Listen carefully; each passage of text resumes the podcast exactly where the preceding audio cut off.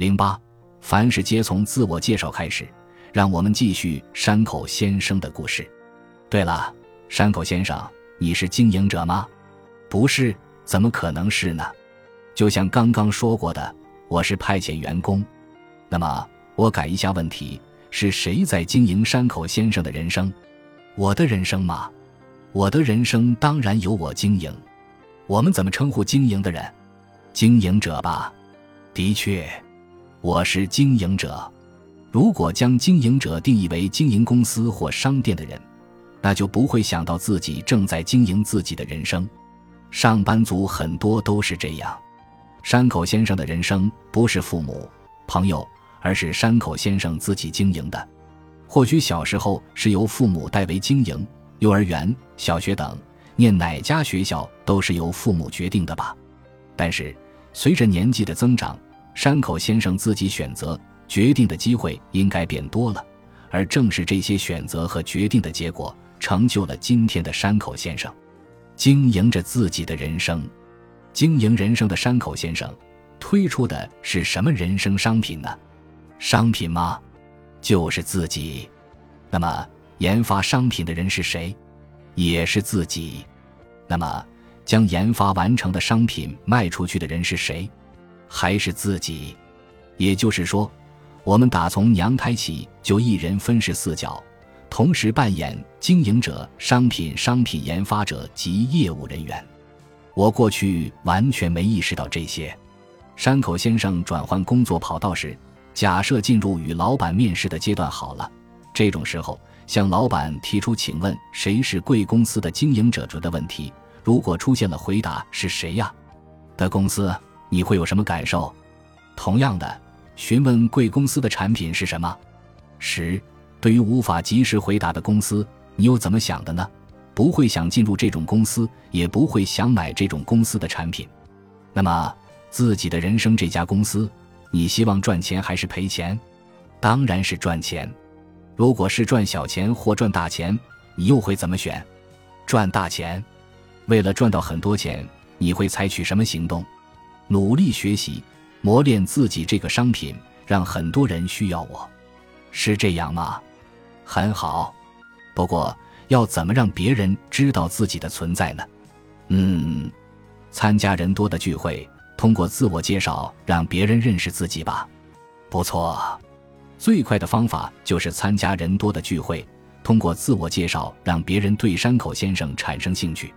但是，山口先生有积极的做自我介绍吗？一点都不积极。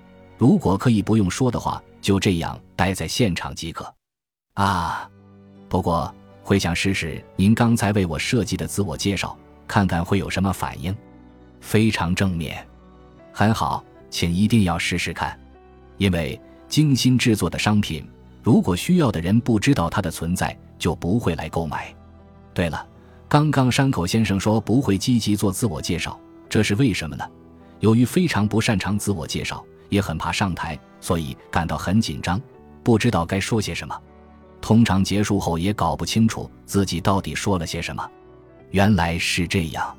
如果山口先生是真的在经营一家公司，当电视台提供免费的广告时间，你会利用这段广告时间吗？当然会，是吧？如果有公司老板因为觉得很麻烦而拒绝了，你会怎么想？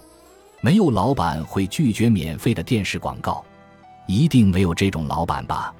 一般来讲，在电视台做广告是要付费的，而在交流会等场合做自我介绍是免费的。但是，到了有很多人聚集的场合，被邀请做自我介绍时却说不想的人，和拒绝免费广告的公司老板是如出一辙的。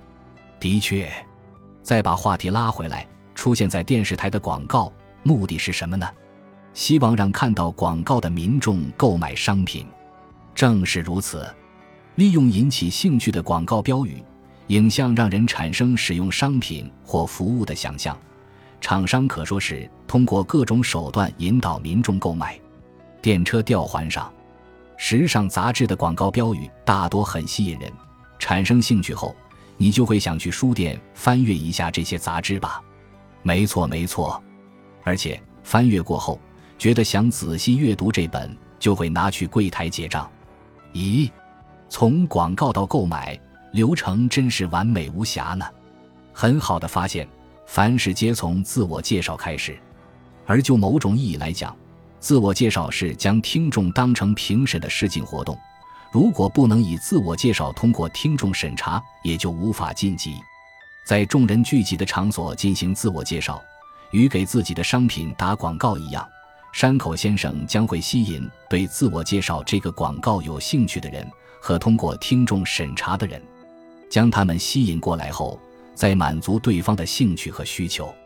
如果对方说想要购买山口先生的商品，山口先生获得的对价就是金钱，次数和金额增加，山口先生的人生公司就会赚到大钱。如果对于第一道关口的自我介绍没有兴趣，无论手上握有再棒的商品，也无法让人了解商品的优点。自我介绍真是深奥。咦，那自我介绍和自我推销，日文称为自己 PR，有什么差别呢？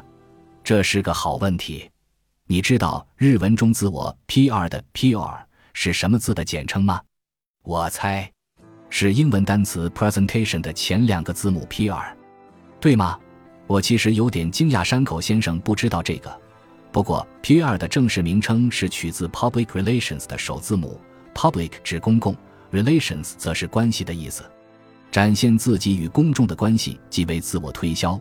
但是我所谈的自我介绍其实也包括自我推销的意思，所以可以将两者视为一体。还有一个问题。刚刚提到电视广告的话题，电视广告有十五秒，是利用影像和声音来传递信息，对吧？但自我介绍只用到语言，十五秒不太够吧？一点都不会。电视广告最短只有十秒，既没表情又没姿势，只利用语言而已。我主办的日本第一午餐会中，参加人员有十八秒的时间做自我介绍，你或许认为十八秒很短。不过，这十八秒的自我介绍却可能带来四百五十万日元的菠萝面包加盟权，或六百万日元的补习班连锁经销权等高价值合约。如果山口先生有兴趣的话，下周四有吸引人气、工作、财富的十八秒自我介绍工作室，有空的话，要不要来听听看呢？可以学习如何完成您刚刚为我设计的那种自我介绍吧，请一定要让我参加。关于最后邀约的工作室内容，在这里稍微透露一点。其实主要是让大家认识，每个人都是自己人生的经营者，和经营的商品是自己，研发自己这项商品的也是自己，销售商品的还是自己。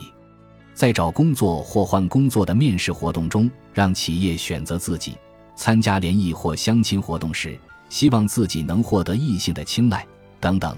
为此，每天都要磨练自己。